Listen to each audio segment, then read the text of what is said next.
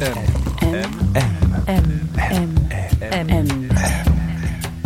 goût de M.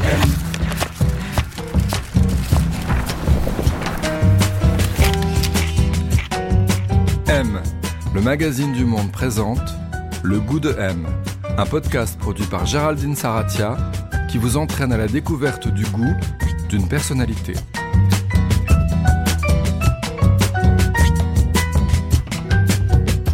Qu'est-ce qu'avoir du goût? Qui a bon goût? Mauvais goût. Et puis d'abord, comment se forme le goût? Dans ce nouvel épisode du Goût de M, le podcast du magazine du Monde, désormais réservé aux abonnés à partir de l'offre intégrale, je vous emmène cette semaine chez Laetitia Doche. Laetitia Doche est actrice également auteure et metteur en scène. Elle est devenue une des présences les plus singulières du cinéma français, à la fois fantasque, borderline, jouant en tout cas avec la limite de l'inconfort, toujours surprenante. Elle est révélée par la bataille de Solferino de Justine Trier, puis elle crève l'écran dans Jeune femme de Léonore Serrail, caméra d'or à Cannes en 2017. Elle continue en parallèle sa carrière au théâtre, on se souvient d'elle dans La maladie de la mort de Duras, ou seule en scène, nue, donnant la réplique à un cheval, c'est Hate, un spectacle qu'elle a elle-même écrit et mis en scène. Dès que les cinémas réouvriront, elle sera à l'affiche de plusieurs longs métrages, dont Passion simple de Daniel Arbide, adapté d'Annie Arnaud, un film sur la passion totale, destructrice, sur l'oubli de soi. Et pour en savoir un peu plus sur le goût d'Oche, on a rendez-vous chez elle, dans le 20e arrondissement de Paris. C'est une petite rue, pas loin du périphérique, un atelier d'artiste au fond d'une cour. On s'avance, on frappe à la porte, on y est. Bonjour. Alors, Laetitia Doche, on est, on est chez vous là. Est-ce que vous diriez que c'est un espace qui vous ressemble ici? Je pourrais vous dire que c'est un espace qui me ressemble il y a un an. Mais là, j'ai envie de le changer, donc je pense que c'est parce qu'il me ressemble plus. Alors, on est dans un atelier d'artistes, donc on voit le dehors, on voit les voisins d'en face à deux mètres, on peut se saluer par la fenêtre. Et là, on est dans un au rez-de-chaussée, c'est un grand espace qui fait cuisine américaine avec un grand salon et assez confort. Il y a un bon canapé. c'est plutôt lumineux et on, on se sent jamais isolé. On n'est pas haut. Si j'aime bien être à terre, euh, rez-de-chaussée avec de la lumière. On s'est installé dans la pièce principale, l'intérieur est pop, coloré, un peu partout autour de nous, des objets, volontiers kitsch, un petit robot des années 80, une cascade de restaurant chinois, au sol une tapisserie représentant des cerfs, et là, je lui ai demandé quel était le goût de son enfance, celui dans lequel elle avait grandi. Euh, la solitude. Quand vous me dites ça, je pense euh, au monde des grands. Moi, j'étais fille unique pendant six ans. Après, j'ai eu une petite sœur, mais on est. Et le monde des grands, c'était comme euh, un, euh, un autre monde. Et j'avais pas tellement d'amis à l'école, donc j'étais beaucoup seule. Je dessinais, je, je furetais dans les placards, les choses cachées. Je me sentais un peu comme un, un extraterrestre euh, qui venait observer une famille. Ah, vous avez grandi à Paris, dans le quartier de la Madeleine. C'était un grand appartement. Ouais. Ça ressemblait à quoi? C'était euh, un appartement au quatrième étage, en L. Je crois que je suis la petite fille d'un un génie, tout le monde le nomme comme ça, dans ma famille, qui était architecte. Et donc, il avait construit, toute la famille habitait avant, puis maintenant, on a tout vendu. On a avait rien. construit tout l'immeuble. Voilà, c'est petit ça. à petit, euh, la famille avait vendu les étages. Voilà, et maintenant tout. Et en fait, euh, il y avait deux familles. En une qui habitait là, qui était euh, ma mère, mon beau-père, moi. Et puis euh, mon oncle, ma tante, mon autre oncle, mes grands-parents, plus tous les animaux qu'il y avait, parce qu'il y avait beaucoup d'animaux. Donc c'était un très grand appartement avec un grand couloir sombre euh, au milieu dans lequel on se baladait. Il y avait euh, bah, des animaux euh, empaillés comme des grands coqs de bruyère. Je sais pas si vous voyez, c'est très beau. Il y avait beaucoup de têtes de, de chevreuils, de, de sangliers, de, sur les murs, des renards. J'en avais un dans ma chambre, une tête de renard. Et il y avait beaucoup d'animaux réguliers qui vivaient là, euh, des chiens, euh, des trucs normaux, des chiens, enfin des chinchillas qui sont pas hyper normaux. Et il y avait des animaux de qui étaient là de passage, parce que mon grand-père hum, adorait les oiseaux, il était ornithologue et il re- recueillait les pies blessées dans le parc d'à côté. Il y en avait énormément. Et en fait, le temps qu'elles se réparent, elles habitaient là. Et parfois, elles restaient un mois, parfois, elles restaient trois ans, quatre ans. Ça dépendait. euh, il y en a une qui était devenue domestique. C'était comme euh, la jungle pour moi chez moi. D'ailleurs, il y avait des grands papiers peints avec des, des feuilles de jungle partout dans cette, cette- cet appartement. Donc voilà, c'était un univers quand même euh, assez, qui pouvait peut-être ressembler un peu à la famille Tannenbaum, quelque chose comme ça. Vous avez été élevé donc avec entouré de tous ces adultes par votre mère. Votre père, lui, il était parti quand vous aviez un an. Ouais. Euh, C'était un plombier devenu rentier, euh, Oui. selon la formule euh, que vous employez dans les, dans les interviews, suisse. Euh, vous savez quelque chose des goûts de cet homme? Enfin, vous, vous avez une relation avec lui? Bien sûr, c'est quelqu'un qui adorait les voitures. Avant qu'il devienne, il a hérité, il est devenu très riche d'un coup. Mais avant ça, c'était un homme euh, qui était un peu à faire les 400 coups, euh, un voyou un peu. Il allait chercher des voitures en Allemagne, il les revendait aux blacks sur les Champs-Élysées. Donc j'ai- vécu beaucoup avec toutes ces bagnoles, il avait plein de bagnoles. C'était son goût, les bagnoles, les femmes et le jazz. Et votre mère, qu'est-ce que vous diriez d'elle? Ma mère, elle a quelque chose de ma famille euh, qui est, euh, on sourit beaucoup, on sourit tout le temps et on sourit quoi qu'il arrive.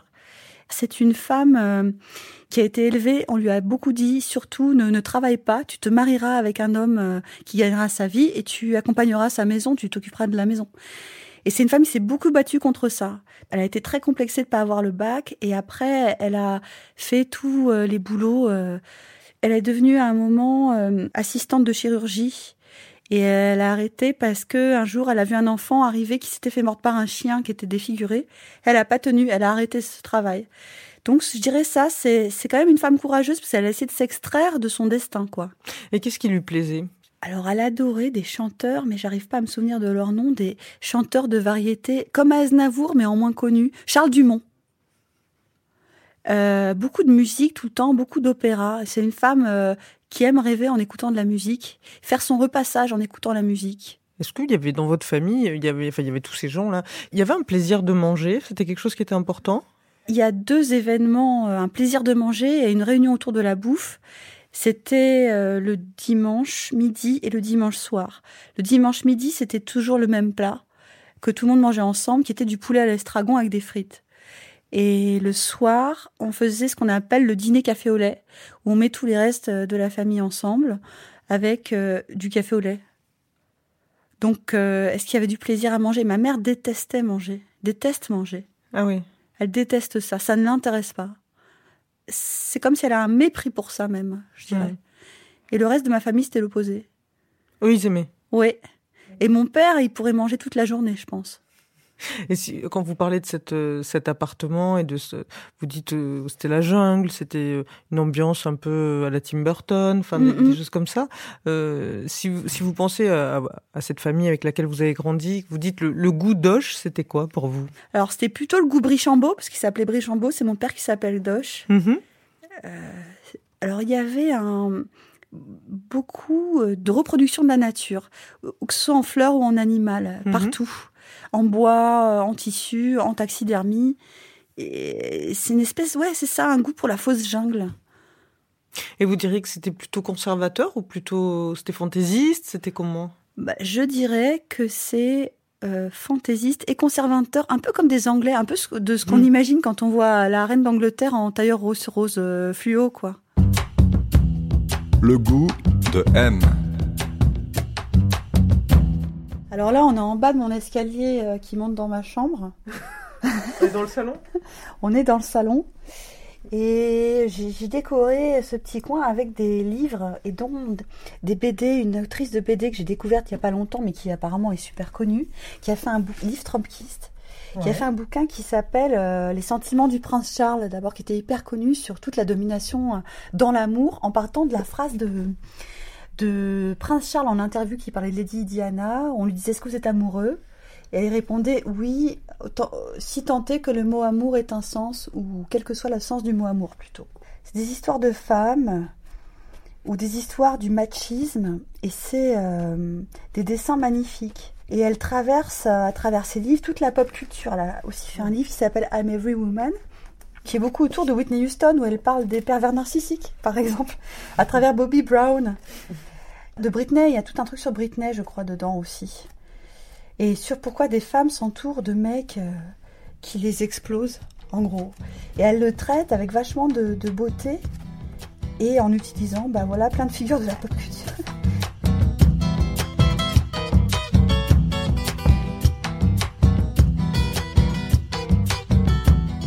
Et vos goûts à vous, euh, ils se sont portés. Qu'est-ce qui vous a intéressé à vous d'abord Alice, les clubs des cinq, j'étais amoureuse La de lecture, Claude. alors Hmm. Oui, mais plutôt des personnages en fait. C'était moins le fait de lire que d'aimer euh, des personnages. Par exemple, voilà, dans le club des cinq, il y avait une fille qui s'appelait Claude, qui avait un chien. Et elle, euh, je l'adorais, je voulais tout le temps lire des histoires de Claude. Euh, C'était un personnage aussi un peu marginal, euh, assez rentre-dedans, euh, de personnalité forte directement. Hmm. Mais qu'est-ce qui vous plaisait C'était euh, de vous projeter dans ces personnages-là, de rentrer dans les personnages, de. Ils essayaient de résoudre des enquêtes que les adultes n'arrivaient pas à résoudre. Après, bon, il y a eu Stéphanie de Monaco. euh, moi, j'adorais Stéphanie de Monaco. Ah ouais? Ouais, ouais. Mais Pourquoi? Qu'est-ce qui vous plaisait? C'était ça. Aussi, elle avait une certaine virilité. J'aimais bien ça. Une femme euh, différente. J'aimais bien quand elle se faisait toutes ses nattes sur la tête, par exemple. Elle se permettait des trucs limite moches. Et j'aimais bien ça. Enfant, pour vous, ce qui était important, c'était le monde de l'imagination? Euh, c'est vrai que l'imagination, ça m'a construite. Mais j'ai découvert ça plus tard, bizarrement, en lisant. Euh... vraiment, ça, ce n'est pas du tout comparable, mais le journal de Etty Elzoum quand elle était au camp, euh, parce que elle, euh, elle était tout le temps en train de s'imaginer euh, des Ouais. situations qui arriveraient une fois qu'elle serait sortie. Elle était tout le temps en train de, de créer de l'avenir, en fait.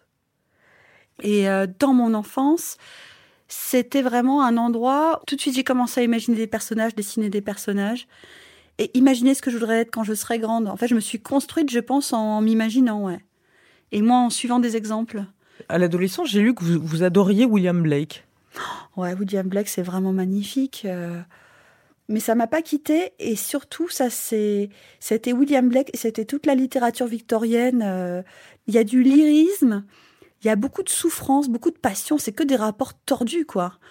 Et en même temps, euh, chez William Blake, c'est une grâce de l'expression. Je sais pas si vous avez vu ses dessins, mais c'est des dessins aussi super flippants qui vont avec. Il y a la limite de la folie. Et chez moi, je pense plutôt du côté de mon père. Il y avait quelque chose de des hommes de la littérature victorienne, de Heathcliff, de gens comme ça. Et du coup, une folie qu'on peut retrouver chez, William Blake euh, dans ses dessins. Mais il y a un autre goût qui est, enfin un goût ou un besoin euh, apparemment qui est, qui est important dans votre enfance, c'est c'est celui du silence, parce que pendant pas mal de temps, vous vous êtes complètement tu. En fait, c'était plutôt que je ne pouvais pas exprimer certaines choses. Ouais, incapacité. Mm. Du coup, ça me coupait la langue. Mais du coup, on peut dire le besoin de regarder, du coup. Parce que c'est comme si je m'extrayais de ma propre vie et que je regardais tout ce qui se passait euh, autour de moi. Et ça, ça m'a jamais quitté. C'est vraiment un truc, j'ai un goût pour ça. Euh, je peux m'asseoir. euh, je l'ai fait pendant le confinement. J'allais sur des bancs à l'extérieur et je regardais les gens passer. Je voulais voir comment ils allaient, comment ils vivaient le truc, et en regardant euh, les comportements, qu'est-ce qu'ils allaient acheter, alors qu'est-ce qu'ils faisaient. Donc c'est devenu un besoin plus tard. Au début, c'était plutôt une contrainte, quoi. Mais parce que vous êtes vraiment à- l'adolescence, justement, enfin, vous, vous rentrez dans un collège euh, privé catholique, je crois, et là, vous vous, vous taisez là-bas, en fait, complètement. Vous vous parlez pas pendant 2-3 ans. Ça a été horrible. Le, collège privé catholique, on a quand même formation humaine et religieuse toutes les semaines. Donc quand on choisit formation humaine, c'est les parents des élèves qui vous donnent des cours de morale, en fait. Et même des, parents d'élèves qui abordent la sexualité. Et c'est souvent des familles quand même euh, super euh, coincées. Ça, dégoûte, ça donne pas du tout envie. C'est horrible. C'est vrai que je me suis tue. Et puis il y a aussi un truc, c'est que dans ma famille, finalement, bizarrement, on n'avait pas beaucoup d'argent. On avait euh, les gens avant avaient de l'argent, là on était nous euh, en fin en fin d'argent et les gens là-bas c'était vachement des trucs de mode, de fringues très chic. Donc c'était une ambiance euh, ouais où je trouvais pas en fait l'interlocuteur aussi, je pense. Et vous dites aujourd'hui, quand on parle de, du silence, euh, c'est de là que vient mon travail. En fait, quand je pense à un rôle, je pense à ce que le personnage euh, Ne dis pas. ne dit pas. C'est d'abord quelqu'un qui se tait, c'est vrai, un personnage pour moi, c'est d'abord quelqu'un qu'on va voir passer. Par exemple, euh, il y, a- une scène que j'adore, enfin des scènes que j'adore, c'est dans Homeland où Claire Danes, elle est beaucoup beaucoup euh, en train de conduire sa voiture. Et en fait, en même temps, elle se prend la tête. En plus, elle est dans un état euh, hyper haut, donc elle se prend la tête à résoudre ses enquêtes. euh, En plus, il y a l'amour qui s'en mêle, etc. Et donc, elle réfléchit à 40 000 trucs. Et je me dis, mais Claire Danes, c'est un boulot de fou qu'elle fait, c'est magnifique. Et c'est d'abord un boulot de silence, mais c'est un boulot Mm. secret, en fait. Et euh, c'est vachement faire confiance au spectateur, je trouve, de, de faire ça. Parce qu'il va dire, ouais, il va voir, il, il va voir. Effectivement, on voit, ouais. Est-ce que vous écoutez de la musique à l'époque, justement, à l'adolescence, c'est important ou... Oui, bien sûr, c'était Nirvana. c'était la découverte de Nirvana. Donc j'ai quitté le collège euh, privé catholique où on ne pouvait pas s'habiller comme on voulait, puis j'ai atterri en face au, au collège public. Et là, ça a été Nirvana, Nirvana, Nirvana, Nirvana, s'habiller, mais comme euh, des sacs. I hate myself and I want to die. Et puis euh, la force de sa musique, quoi. C'était la folie, la force de ce- cette équipe-là. Je, je le réécoute encore de temps en temps, et surtout les premiers albums, Hmm. là où c'est vraiment mais cru. euh, C'est génial. hein. Et par contre, en concert, euh, j'avais gagné les places pour aller sur Énergie. Il y avait eu un concours. J'avais gagné les places pour aller au concert au Zénith, un des derniers concerts qu'ils ont Ouais. fait. Mais ça se voyait qu'ils étaient déjà plus là, quoi. Ah oui. Ouais, ouais. Hall, par contre, en concert, c'était un truc de fou. C'était. Le groupe de Courtney Love, donc. Ouais, euh, c'est ça. C'était euh, la folie euh, dans, dans la salle, espèce d'électrique, électricité comme ça. En fait, elle chantait en nuisette avec des portes jartelles et avec un pied sur une chaise. Donc, elle avait les jambes ouvertes face au public. Avec cette voix qui, on dirait des hurlements de loup, quoi. C'est rauque. C'était vraiment magnifique. Cette esthétique-là, bon, voilà, qu'on appelle grunge, ça, ça vous, ça vous a parlé beaucoup? Ouais, c'était surtout ces voix éraillées comme des cris. Ben, J'imagine quand on écoute de la musique, toujours c'est ça, euh, à quelque chose qu'on peut pas dire et qu'on entend dire, ouais. Ou une façon de le dire, ouais. Il y avait ces gens qui crient, et puis en même temps, à la télé, il y avait, il y avait 21 Jump Street et, et Johnny Depp. Ah là là. bah oui, 21 Jump Street, c'est peut-être. euh, J'espère ne. faudrait que je, je remette un œil dedans parce que c'est vrai que quand même des flics déguisés en, Ouais. en collégiens, en, en lycéens, bon, voilà. Mais c'est vrai qu'il avait un visage magnifique. C'était, je sais pas, euh, la- une grâce absolue, quoi. Et c'est vrai que c'est c'est donc du coup, euh, en passant par 21 Jump Street, après j'ai découvert euh, sa filmographie euh, qui était démente, quoi. Ouais, tout en pan du cinéma indépendant de, de cette époque, en fait. Oh euh, là là, quand même John Waters. Moi, j'avais jamais vu John Waters avant. La folie, euh, C'était Cry Baby. ouais. Cry Baby. Et puis euh, Arizona Dream, euh, vraiment magnifique. Et puis euh, bah, Tim Burton. Et ensuite, le film de Jarmusch euh, dont, dont vous me parliez. Oh ouais, Euh, Dead Man. Dead Man. Le, le cinéma comme ça du, des années 90, le cinéma indépendant, euh, ça c'est un cinéma qui vous parlait beaucoup. Ah ouais, je trouve que c'est. Là, on parle de Jarmusch, Burton et Waters. C'est ces trois usages de la couleur, euh, enfin du noir et blanc aussi, mais euh, de. C'est des recherches esthétiques super super fortes avec euh, des histoires, euh, beaucoup d'imagination, ouais, beaucoup de liberté en fait. Est-ce que le cinéma français de l'époque vous intéresse ou... euh Beaucoup, mais ça s'est passé par la télé en fait aussi finalement, par Arte, par euh, la série Tous les garçons et les filles de leur âge à l'époque. Et c'était, euh, bah oui, euh, donc c'était Noémie Lvovsky, Émilie Deleuze, Patricia Mazui, en plus plein de femmes qui avaient un regard sur les femmes complètement dingue, une liberté. C'est vrai que c'est ça qui m'a donné envie de faire du cinéma. hein. Parce qu'à à cette époque, justement, vous commencez à vous dire euh, que vous pourriez devenir actrice? Euh, en fait, j'avais fait les cours de théâtre comme j'étais timide. C'était dans la chapelle de- de- du collège privé catholique. et, euh, et un jour, euh, ils m'ont donné un texte et, c'était, je crois, un mot pour un autre, Jean Tardieu. Franchement, c'est pas très marrant. hein. Enfin, c'est pas un truc. Enfin, c'est censé être drôle, mais c'est pas très drôle. Et du coup, je sais pas pourquoi, j'ai commencé à imiter ma mère. Et je me suis dit, c'est drôle, c'est un endroit où on peut raconter des histoires. Je vais les entendre différemment parce que les gens vont les écouter d'une certaine manière. Et on va se parler vraiment euh, en secret à travers les histoires aussi. J'avais l'impression que c'était un endroit où tout ce qu'on n'a pas le droit de ressentir, de dire, de montrer, sur scène, il faut, sinon les gens s'ennuient. Et ça, c'est quand même génial. hein. Ouais, vous avez fait plusieurs cours, vous avez étudié avec Michel Faux, puis ensuite vous avez étudié à la manufacture du Conservatoire national de Suisse, vous avez fait sept ans d'études de théâtre. Mm, mm. Euh, le jeu des acteurs, parce que vous avez beaucoup écrit euh, là-dessus aussi dans les cahiers du cinéma, fait des, des portraits à une époque, euh, c'est quelque chose qui vous, intéresse, qui vous a tout de suite intéressé, le, le jeu? En fait, c'est un puits sans fond, je trouve, le, le, le jeu d'acteur. Parce qu'on a toujours l'impression de rendre la mauvaise copie. On peut toujours recommencer. Après, je trouvais qu'on parlait mal des acteurs euh, dans les critiques de films. Je trouvais qu'on disait il est bien, il est pas bien, mais on n'essayait pas de comprendre. Alors que c'est un grand espace de liberté, en fait. Il y a plein de choix à faire. c'était quoi son goût? Qu'est-ce qu'il a transposé de lui ou qu'est-ce qu'il a voulu dire euh, par cette façon d'interpréter euh, le rôle? Les acteurs, ils sont pas interchangeables, donc ça veut dire qu'ils ont mm. un univers, un goût, un art particulier chacun. J'ai l'impression qu'il faut être, faut être souple et en même temps être à soi quand même, pas se perdre. Vous avez fait des études de théâtre, euh, et puis il y a eu un premier film. Ensuite, vous avez rencontré Justine Trier dans un concert. Il y a eu la bataille de Solferino. Ça a été un, des premiers films, euh, voilà, qui a attiré pas mal d'attention sur vous. Est-ce que vous comprenez, par exemple, ce que ce que elle, elle a vu en vous? Je pense que Justine, ce qui lui plaisait chez moi, c'était que euh, j'avais quelque chose de faussement comique ou de vraiment comique et d'un peu tragique en même temps. C'est comme ça qu'elle me voit, voyait.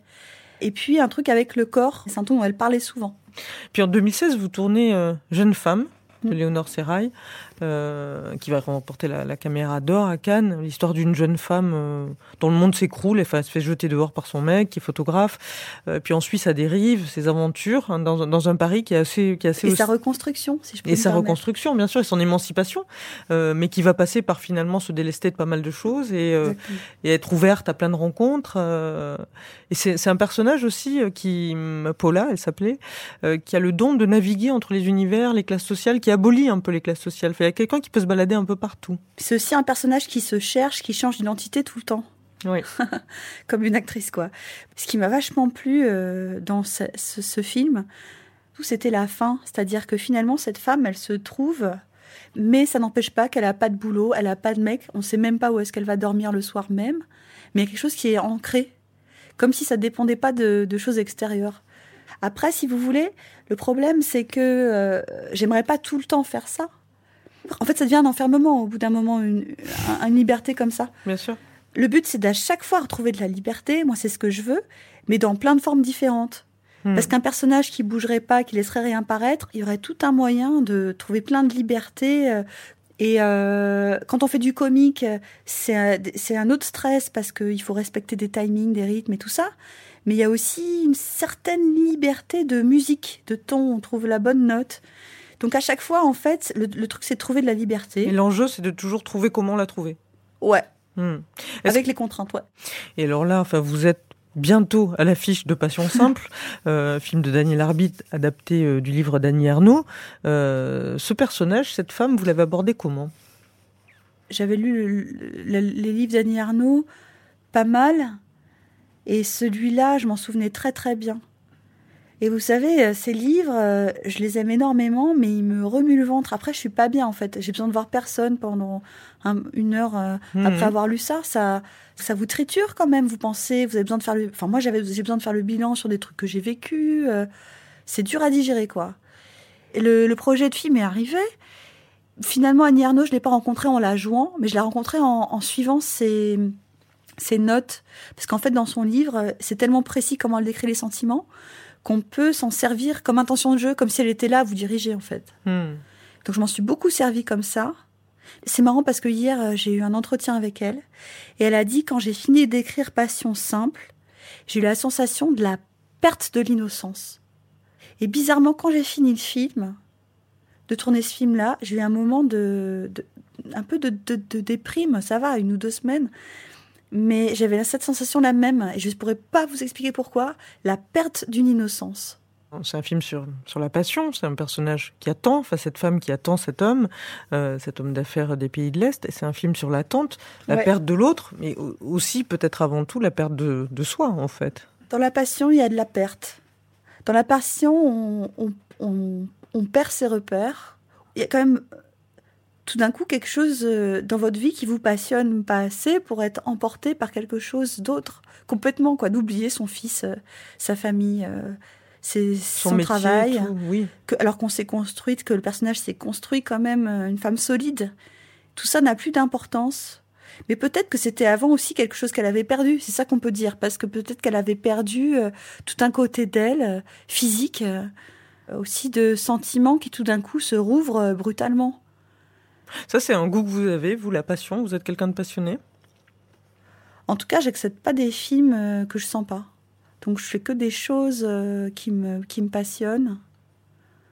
Euh, la vie me passionne. Les problèmes me passionnent. J'adore qu'on me raconte, raconte ses problèmes, voir quels problèmes ont les gens. et quelles solutions ils trouvent, euh, qu'est-ce qu'ils construisent. J'adore ça. Après, dans l'amour, euh, ça fait longtemps que j'ai pas eu une passion euh, folle. Je, je, chercherais plutôt l'inverse en fait. Je chercherais plutôt une équipe. Faire une équipe, ça, ça serait beaucoup plus important. C'est un film qui, qui, parle aussi beaucoup de, de sexualité. Euh, on, on, vous y voit beaucoup euh, nu. On vous a beaucoup vu nu au cinéma, au théâtre. Et vous disiez dans une interview euh, que c'est quelque chose qui pouvait devenir piégeant. Vous n'aviez pas envie de devenir prisonnière de ça. C'est vrai que là, même depuis quelques mois, on me propose beaucoup de rôles de prostituées, de filles du X. euh, bon. En tout cas, euh, c'est pas un truc facile d'être nu pour moi. Et puis, euh, surtout, dans ces films, quand ça arrive, ou dans mes pièces, c'est pour une raison bien précise. C'est un outil, c'est quelque chose qui. Oui, et puis c'est pour une raison. Puis c'est pas la même façon d'être nu à chaque fois, bizarrement. Hmm. Par exemple, pour la maladie de la mort, c'est un nu qui est dur à porter, je trouve. C'est un nu de prostituée. Enfin, dans, dans, le film, dans la pièce. La pièce de théâtre au bout voilà. du Nord, où vous jouiez. Mm. C'est un nu de prostituée, d'objet. Quand c'est mes pièces, euh, c'est plutôt un nu euh, de, de, bonne franquette avec le cheval, si je puis dire. Et, ou de peinture, parce que c'est aussi c'est dans un paysage peint, c'est aussi des, un personnage peint, mais on joue avec ces codes-là. Je marche n'importe comment, je me roule par terre, enfin voilà. Et euh, avec, euh, avec Daniel, bizarrement, le nu m'a pas du tout dérangé. C'était plus sur les couleurs du corps, la façon de se toucher. C'était plus sur des détails de l'amour. En fait, le nu, c'était que, que, un moyen de traverser ça. Mais le plus important, c'était euh, ouais, les respirations, mm. des trucs physiques. Vous pensez que c'est quelque chose d'incontournable pour une actrice? Enfin, on, on, demande beaucoup aux actrices de se mettre nues J'en sais rien. Mm quand même dans les scènes d'amour, il y a des choses intéressantes qui se passent. Mmh. Euh, après, ce qui est peut-être plus obligé encore maintenant, et que moi, euh, je lutte pas exactement contre, et j'aimerais bien plus lutter contre, c'est plutôt euh, des critères de beauté. Euh, chez les actrices de, de, de jeunesse, de taille, de, de vêtements. Peut-être c'est c'est plutôt ça qui me dérange. Enfin, c'est plutôt ça que je poserais comme question que. Ça, vous le ressentez? Ouais. Je le ressens en voyant les films. Je vois que des femmes plus âgées ont moins de rôle. Je peux le voir que dans les comédies, par exemple, françaises, les femmes, elles ont souvent un peu le même gabarit. Et ça, vous aimeriez justement que ça, que ça change, que ça se, que ça s'ouvre, que ça se. En fait, vous savez, moi j'aime beaucoup les femmes avec les rides du front. Je trouve ça super beau. Je trouve que ça donne des visages un peu de cow-boy, de femmes d'expérience qui réfléchissent. J'aimerais qu'il y ait plus de femmes avec des rides du front. Mais j'aimerais bien avoir le courage de les garder. Mais vous savez, les actrices, à mon avis, euh, elles doivent faire ça simplement pour garder du travail. Hein. Oui. Et pouvoir se supporter dans la glace, parce que c'est vrai qu'elles s'aiment pas beaucoup d'habitude. Enfin, moi, je m'aime pas beaucoup. Enfin, voilà, euh, je dis elle, parce que c'est pas cool. Nous, nous nous aimons souvent pas beaucoup. M, le magazine du monde présente le goût de M. Alors ça, qu'est-ce que c'est? Alors voilà, euh, on a un rideau de Frida Kahlo qui en fait euh, donc qui représente un dessin de Frida Kahlo, non pas un dessin qu'elle a fait, mais un dessin d'elle. Il fait deux mètres de haut. Il est, c'est un portrait d'elle avec une fleur dans les cheveux et des perroquets, deux dans les bras et un sur l'épaule. Euh, derrière, il y a la forêt, je pense. Et c'est un dessin un peu grossier. Elle est maquillée, elle a une pastèque. Elle a un haut en pastèque. Je pense qu'elle devait vraiment avoir des hauts en pastèque, il me semble, d'après les photos. C'est une artiste que vous aimez beaucoup? Ouais. Ouais. Mais si vous voulez, euh, finalement, c'est quand même quelqu'un euh, de très libre, de très torturé. Elle a le corps tout bousillé quand même. Elle faisait toutes ses, portait toutes ses couleurs, elle toujours être belle, être digne. Je sais pas, je. C'est une, c'est une icône, hein, en fait. Mais les couleurs me plaisaient beaucoup.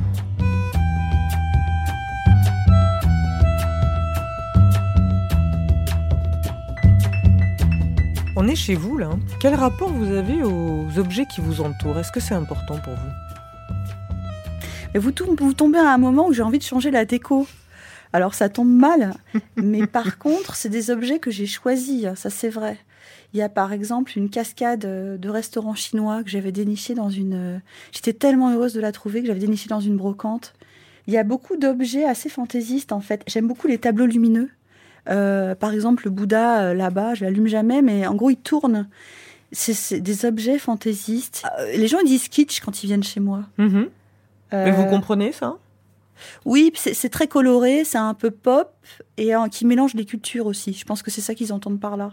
Ces objets, j'ai choisi avec soin. Je pense pas trop à la cohérence du tout. C'est juste que je suis contente qu'ils existent et que j'ai envie de les avoir à la maison. Quoi au cours de votre vie, est-ce que vous diriez que vos goûts, ont beaucoup évolué ou c'est un peu toujours pareil?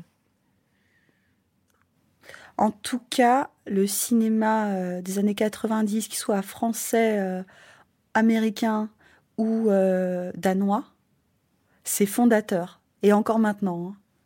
Ça, c'est sûr. Au point de vue de la musique, oui, bah, j'écoute moins Stéphanie de Monaco aujourd'hui. Après, au niveau vestimentaire, je me suis quand même beaucoup adoucie. Ah oui? Ouais. C'est quoi votre rapport aux vêtements? Vous savez, les trois quarts des vêtements que j'ai, c'est des costumes de films que j'ai eus. Tout ça, c'est des costumes de films. C'est-à-dire des tenues que vous portiez pendant les films? Ouais. Et je sais, par exemple, il y a des actrices qui ne veulent plus jamais en entendre parler, mais moi, je les garde comme des parties, euh, des parties de moi. Après, euh, moi, j'ai une, c'était ma manière de m'exprimer pendant longtemps. J'ai porté des couleurs incroyables, les cheveux de toutes les couleurs, j'ai eu une période comme ça. J'ai surtout eu une période où je m'habillais comme un, mais vraiment, mais sans intérêt et pas choisi. J'avais un problème avec ma, ma, féminité, je pense. Dans le sens où c'était ni des vêtements qui me mettaient à l'aise, c'était juste le premier truc que je trouvais, que je mettais. Voilà. Et depuis, je pense, depuis Passion Simple, en fait. Passion Simple, ça m'a redonné le goût des vêtements. J'ai découvert que je pouvais être une jolie femme. Dans le sens, avant, j'y pensais pas. Être une jolie femme, je, ne, je luttais contre, ça ne m'intéressait pas et je voulais absolument pas rentrer là-dedans. le problème, c'est que j'ai un plaisir à ça. Donc j'ai un plaisir à être jolie, euh, en fait. Même quand je suis seule chez moi, j'ai envie de porter des, des, choses où je me trouvais jolie. C'est important, je travaille mieux, euh, je réponds mieux au téléphone, je fais tout mieux. Alors c'est bien. Maintenant, c'est devenu quelque chose d'important ou pas plus que ça? Non, non, non, c'est devenu très important. Euh, je, je, mets que des choses que j'aime. C'est quoi qui vous plaît? Euh, J'aime beaucoup euh, les pantalons taille haute et un peu larges. Mhm. J'aime beaucoup les chemises que j'ouvre beaucoup. J'aime beaucoup les chemises très ouvertes. J'aime pas les robes courtes. J'aime les talons. J'aime beaucoup les boucles d'oreilles. Les boucles d'oreilles, les bagues, j'adore. Les bracelets. Est-ce que vous êtes euh, déjà tombée amoureuse de quelqu'un dont vous n'aimiez pas du tout le goût? Non. Ah oui, si Ah oui, et c'était peut-être pour ça aussi. C'est que je me disais, mais il n'est pas du tout apprêté, il en a vraiment rien à foutre, c'est pas possible. C'est quelqu'un qui n'aimait pas manger non plus. Je dis, mais comment ça se fait? Et euh, oui, c'est vrai. Mais il était très euh, dans les idées. Les idées étaient très importantes pour lui. Donc c'était possible pour vous Ouais des idées, euh, quelqu'un d'humaniste. Est-ce que vous diriez que vos amis ont du goût ou c'est pas quelque chose qui est important? Oui, enfin, je dirais même, euh, effectivement, et c'est drôle parce que euh, mes amis très proches, la plupart, ce sont des gens avec qui on se connaît depuis qu'on a 16 ans, depuis que je suis allée au lycée public. Donc, on a construit nos goûts côte à côte. Et même si on a tous des goûts différents, effectivement, on se connaît bien. Par exemple, tout à l'heure, euh, Mathieu, euh, un de mes vieux amis, il m'envoie euh, Salut, c'est cool, une musique sur les arbres. Enfin voilà, il y a un truc quand même de connivence par le goût, où on sait ce qui va plaire à l'autre. Mais vous, pour vous, c'est important, les idées de, les histoires de, de bon goût Pas bah, De plus en plus. Oui et c'est venu, enfin, de bon goût, je sais pas si c'est de bon goût, c'est d'inventer un, de pas exclure la beauté. Parce que euh. pendant longtemps, vous avez l'impression que ça a été ça, ça a été euh, votre, exclure la beauté. Votre goût à vous, ça a été exclure la beauté. Oui, enfin la beauté classique, enfin tout ce qui est beau classique. Et c'est vrai que par exemple avec Eight, avec le spectacle, avec le cheval, j'avais le solo que vous faisiez, oui. c'est un duo, c'est avec un animal, mais et, quand même, euh, j'avais envie euh, de pas exclure et, et, de rentrer dans le classicisme, parce que je trouvais que la beauté, euh, ça apporte aussi du mythique ça apporte aussi euh, comme du sacré. Mais ça permet, cette beauté-là, elle permet aussi de dire des horreurs, de faire sortir de la violence, de faire sortir de, du, grotesque, du burlesque. L'important, c'est pour moi, c'est d'arriver à conjuguer tout ça. Et pourquoi vous avez rejeté ça si longtemps, vous pensez? Parce que c'est tout ce qu'on me demandait d'être, peut-être, ou tout ce qu'on. Enfin, moi, je me sentais comme de. Je, en tant qu'actrice, je devais être euh, jolie, mignonne, séduisante. euh. Je sentais ça, alors peut-être à tort. Et puis aussi, le temps a changé. J'ai l'impression qu'il y a cinq ans, c'était encore différent. Maintenant, les actrices, on leur demande d'autres choses. Grâce à Adèle aussi, beaucoup. Adèle Haenel? Ouais. Tout d'un coup, une actrice qui dit ça, ça a changé le regard sur toutes les actrices, je trouve. Sur leur place, sur leur rôle et sur ce qu'elles avaient dans la tête. Et pour moi, j'ai trouvé que dans la presse, on s'adressait plus aux actrices de la même façon après. Enfin, ça me fait. j'ai- senti qu'il y avait un tournant à ce moment-là.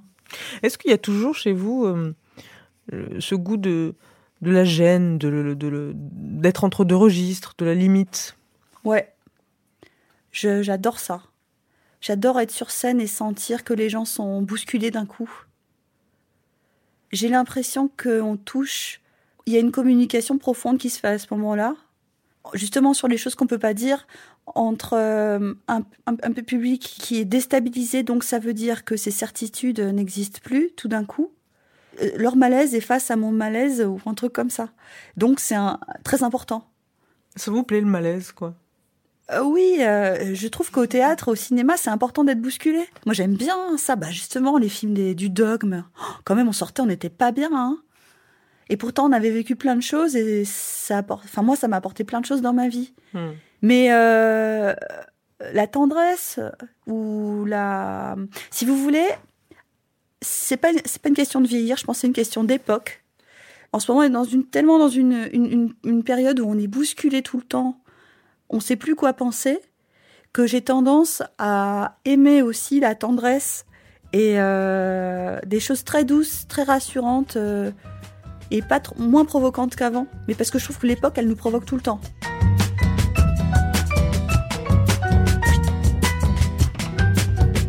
Voilà, c'est la fin de cet épisode. Il a été réalisé par Sullivan Clabot, préparé avec l'aide de Diane Lizarelli et produit par Jean Idéal pour M, le magazine du monde. Si vous aimez le goût de M, n'hésitez pas à nous écrire sur les réseaux sociaux de M le monde. On se retrouve très bientôt avec un autre invité, un autre goût. Le goût de M.